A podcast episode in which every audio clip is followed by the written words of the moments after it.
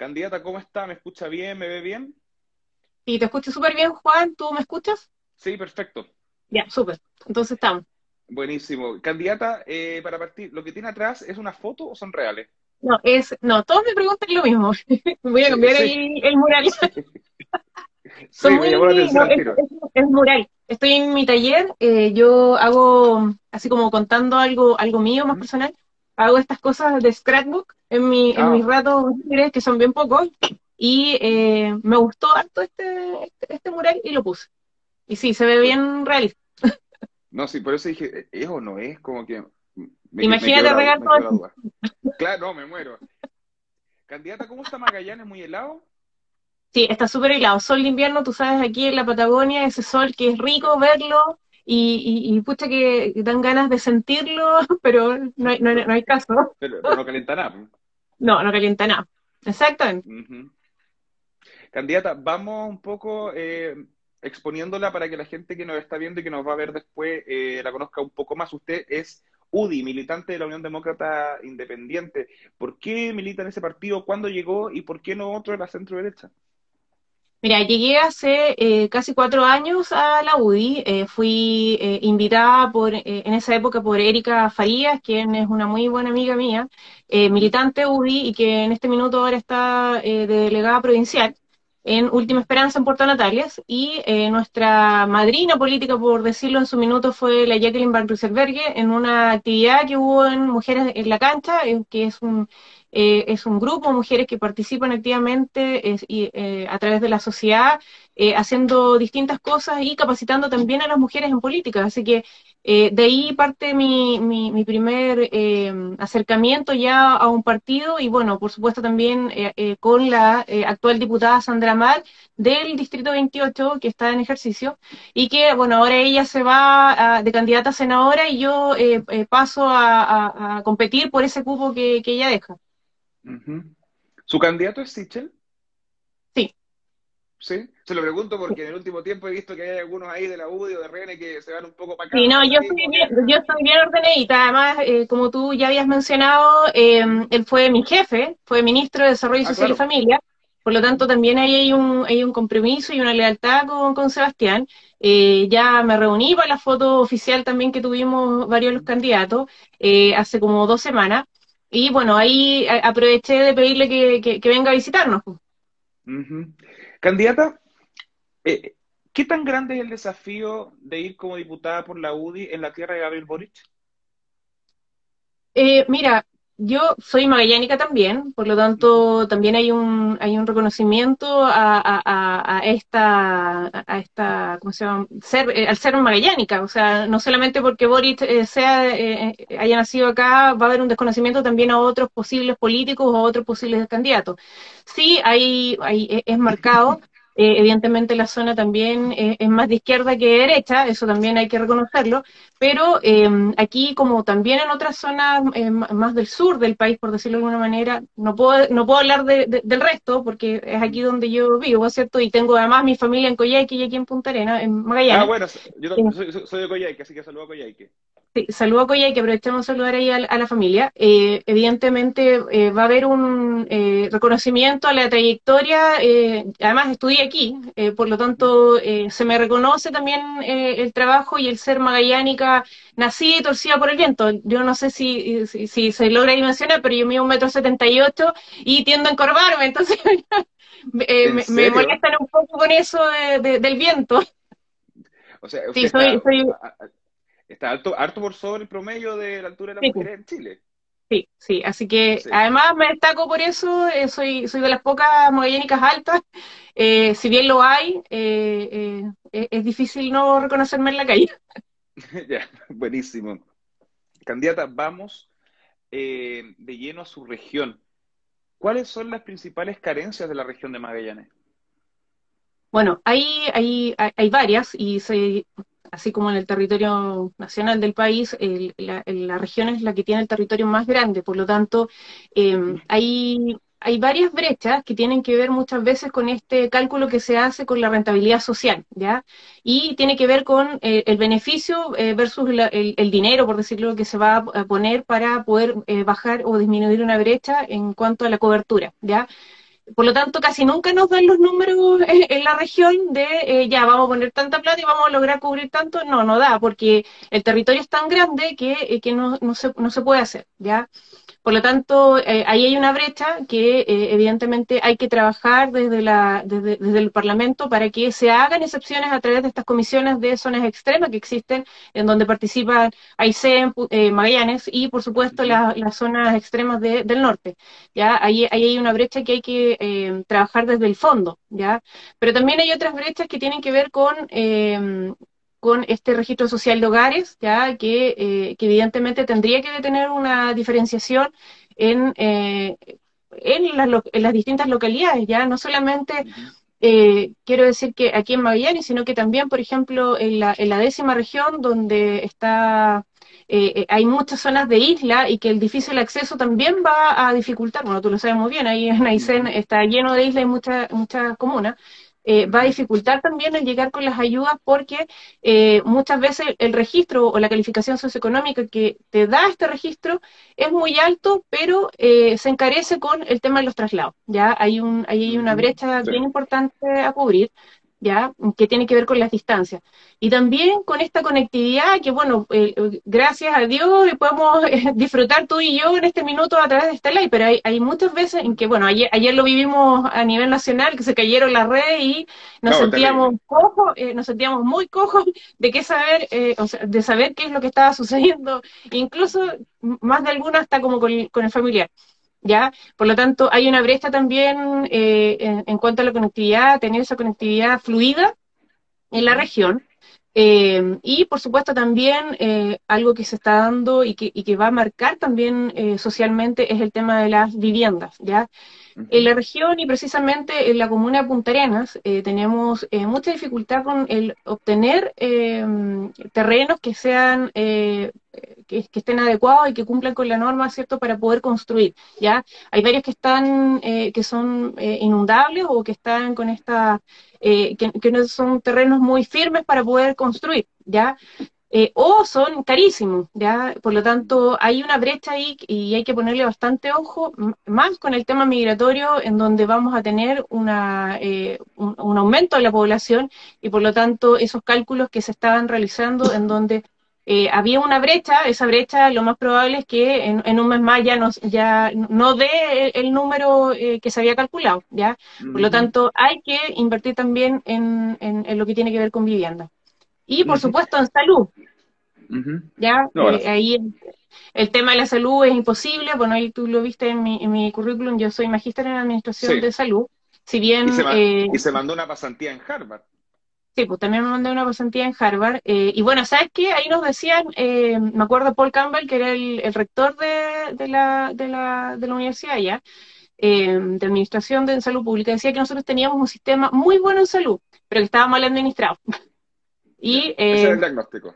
Ese era el diagnóstico, claro, porque ya hay, que recordar que ellos tienen solamente este, este privado que es a través de seguro y además tienen esto que por, según el Estado va a valer también el seguro. Los de Texas, por ejemplo, son mucho más caros eh, que, otros, por ejemplo, de Alaska, por este tema migratorio también, para que la gente que cruza la frontera en Texas no se quede instalada no se queda ahí. Y, la, y el otro estado que es muy caro con el tema de los seguros es Boston, eh, donde está em, bueno, está Harvard, y, eh, y donde además están las clínicas y los especialistas, no sé, pues del cáncer del hueso, del dedo meñique, o sea, los especialistas desde de, el último, la última molécula, por decirlo de alguna manera. Eh, por lo tanto, es mucho más caro eh, esa, atención médica, ¿ya? Y bueno, ahí él nos decía que era muy importante y que cuidáramos esto de, esta dualidad de, de, atención que tenemos tanto privada como eh, eh, particular, ¿ya? Bueno, y de salud. Sí. Puedo seguir, tú sabes que las sí, son muchas. Le, voy a hacer una pregunta, pero, pero que sigamos en parte con lo que está mencionando. Ya con el diagnóstico que usted ha dado de las principales como carencias de la región de Magallanes, mm. le pido tres propuestas clave para solucionar quizás esas falencias que usted detecta, pero que se pueden realizar desde el Poder Legislativo, claramente. Sí, por supuesto. Bueno, hay que pedir una normativa que, eh, con el registro social de hogares específicamente, hay que pedir que se cambie la ley en donde haya una, eh, una distinción con las zonas extremas o con las localidades. Yo, yo no quiero polarizarlo tanto norte o sur, porque también hay localidades que de muy difícil acceso que van a encarecer eh, cada una de las prestaciones que pudieran necesitar o insumos que pudieran necesitar las familias. Por lo tanto, creo que eso es algo que hay que atender prontamente, ya lo vimos también con el tema de esta distribución del IFE, en donde eh, me tocó aquí de manera regional tratar de, eh, aumentar eh, o de llegar a la mayor cantidad posible de gente que pudiera postular el IFE en un, en un minuto, donde en ese minuto fue muy focalizado y después pasó a ser universal, cuando debió haber sido universal al comienzo, ¿cierto? Y, y al revés, ¿ya?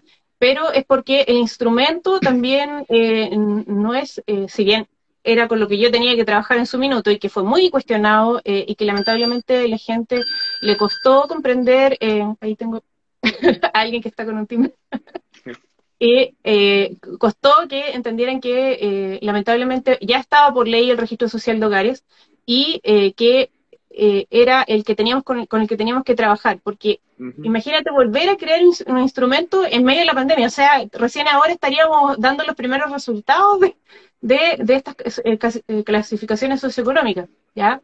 Bueno, la otra eh, que tiene que ver con, la, con las viviendas, yo creo que hay que mejorar e, esto de mm, o cambiar un poco el, cómo se entregan la, cómo se postulan las viviendas, ¿ya? creo que el proceso de postulación creo que hay que, hay, creo que hay que cambiarlo a nivel nacional y por supuesto local. También han existido muchas eh, estafas por decirlo de alguna manera con estas estas agrupaciones en donde siempre hay alguien que dirige y empieza a recolectar la platita y eh, después si te visto no me acuerdo ya eh, y entonces creo que es importante también atender esas cosas otro tema con, eh, con, vivienda tiene que ver con las tomas, ya eh, creo que hay un aprovechamiento también por parte, yo sé que mi sector es muy pro de oferta y demanda, ya, eh, y que, pero creo que también hay un aprovechamiento de, del, del sector privado, de los dueños de los terrenos, que dejan muchas veces que se asienten ahí porque pasa a ser un problema y ellos, bueno, esperan que después llegue el, el, gobierno a pagar nomás porque ya no hay de otra, ¿cierto? Para poder comprar el terreno y construir, ¿ya? Eh, creo que también hay que, hay, que, hay que echarle una miradita al tema de los terrenos, al tema de los terrenos baldíos. Hay muchos terrenos por parte del gobierno que están eh, abandonados y que son focos de delincuencia o de, bueno, de, todo tipo de delincuencia. Eh, aquí estamos hablando de, estamos hablando de ¿Estamos hablando de terrenos baldíos así urbanos o estamos hablando de, urbano, urbano. O, de bienes nacionales así de parques? No, de, terrenos eh, de, gobierno regional y también de, bienes nacionales. Ya aquí, bueno, no sé, a lo mejor escuchaste como eres más cercano de, este, esta zona, hubo un incendio hace poco de, eh, del jardín del, del ex hospital, tú sabes que también hubo una renovación de muchos hospitales también a nivel nacional y quedaron ahí como estos elefantes blancos. Eh, se levantaron en su minuto varios proyectos y bueno, hubo un incendio ahí eh, y que bueno, lamentablemente eh, fue muy criticado por la, la, región, por los ciudadanos, por los vecinos, el hecho de que no se haya hecho algo antes de, de, este incendio, que no se recuperó este patrimonio a nivel urbano, ¿ya? El, hospital regional aquí queda en el centro, en el centro de Magallanes, o sea, de, de Punta Arenas, perdón, por lo tanto, era imposible no ver el incendio o es imposible no ver el deterioro que tiene esta, eh, estos elefantes blancos. ¿ya? Creo que es importantísimo que a nivel nacional se haga un catastro, eh, se vuelva a hacer un catastro de cuáles son las condiciones y de recuperar estos espacios para poder eh, entregarlos en pos de un beneficio a la comunidad. Candidata, y en materia de salud, aprovechando lo, lo que usted se especializó, eh, la salud es un tremendo tema porque en realidad es uno de los temas más complejos para ejercer desde el gobierno. De hecho, los cargos de ministro de Salud en general no duran un gobierno completo. Eh, desde su conocimiento y de lo que aspira a llegar, que es la Cámara de Diputados, ¿qué habría que mejorar o cambiar en cuanto a la salud? Mira, hay, hay, hay varias cosas, pero creo que eh, básicamente tiene que ver con un, cambio de... y que quizás eh, lamentablemente aquí en Chile, eh, para que suceda algo, muchas veces tiene que haber una ley. Lo vimos con esta ley de inclusión, que para que, que para que la gente eh, pueda trabajar, tiene que haber un 1%, ¿cierto?, dentro de una empresa que cuente con más de, no sé, 20 funcionarios o, trabajadores. Y bueno, por supuesto, en, en salud hay algo que tiene que ver con, con mejorar la calidad. sabemos que hay un agotamiento también por parte del personal eh, a propósito de esta misma pandemia. O sea, si ya tenían un agotamiento, ya con la, con la pandemia ya están un poco más que arriba de la, de, la tusa, como dicen, ¿cierto? Claro. Eh, por lo tanto, eh, van a querer mejorar sus condiciones desde, desde la, desde la mm, cultura organizacional para que eso se transforme también en una, en una buena calidad de la atención, ¿ya? Eh, aquí hay que hacer las cosas bien, incluso cuando no, te están viendo, y cuando me refiero a eso, eh, me refiero a, por ejemplo, los procesos em, de, de, certificación o de validación de los hospitales en donde anda, tú, eh, yo trabajé en el hospital, pues, pero cuando venían los procesos de, de acreditación, ya, el protocolo te lo tienes que saber y recitarlo como un mantra, ¿ya? Pero termina el proceso de, de acreditación, que ya son dos, tres, cuatro años dependiendo de la, de la nota que hayan sacado, la gente se olvida, ¿ya? Y creo que uno eh, es importantísimo que logremos estar con, eh, con esa conexión con nuestros funcionarios de salud para que ellos puedan eh, ir mejorando también, evidentemente, esta atención desde, desde, desde la atención personal. Y de ahí, por supuesto, lo material siempre es importantísimo, el poder trabajar con buenos implementos, el trabajar con profesionales eh, adecuados a cada una de las zonas que, que, están. Sabemos que muchas veces esto mm, de en la tipología del hospital eh, va a dificultar muchas veces el entregar una atención y evidentemente la población no lo va a entender, ya porque necesitan un especialista que esté, por ejemplo, ahora aquí en Tierra del Fuego, sin ir más lejos, eh, se necesita instalar prontamente el tema de diálisis. Son casi dos horas eh, en ferry, casi cuatro horas por tierra, por lo tanto es importantísimo contar con ese tipo de, atención en la, en la provincia. Perfecto. Candidata, una pregunta que me quedó en el tintero al principio y que tiene que ver con su partido, eh, que es la UDI. ¿Qué comparte usted con los principios de la UDI? Porque quiero entender qué la lleva a militar ahí en cuanto a los valores y los principios, y no en el RN, eh, o en Evópoli, o en el PRI, o en el Republicano incluso. Bueno, eh, básicamente tiene que ver con el tema de la familia, con el yo soy provida, no tengo ni un problema en decirlo, eh, creo que eh, es importantísimo defender la vida eh, a pesar de todo. Y sabes que hay una pregunta que me la voy a volver a hacer. y, disculpa la, la patudez. muchas veces Sí, están con esta, mm, con esta, con este cuestionamiento de, claro, ya, eh, eres provida, pero ¿qué pasa si viene un asaltante y, qué hace?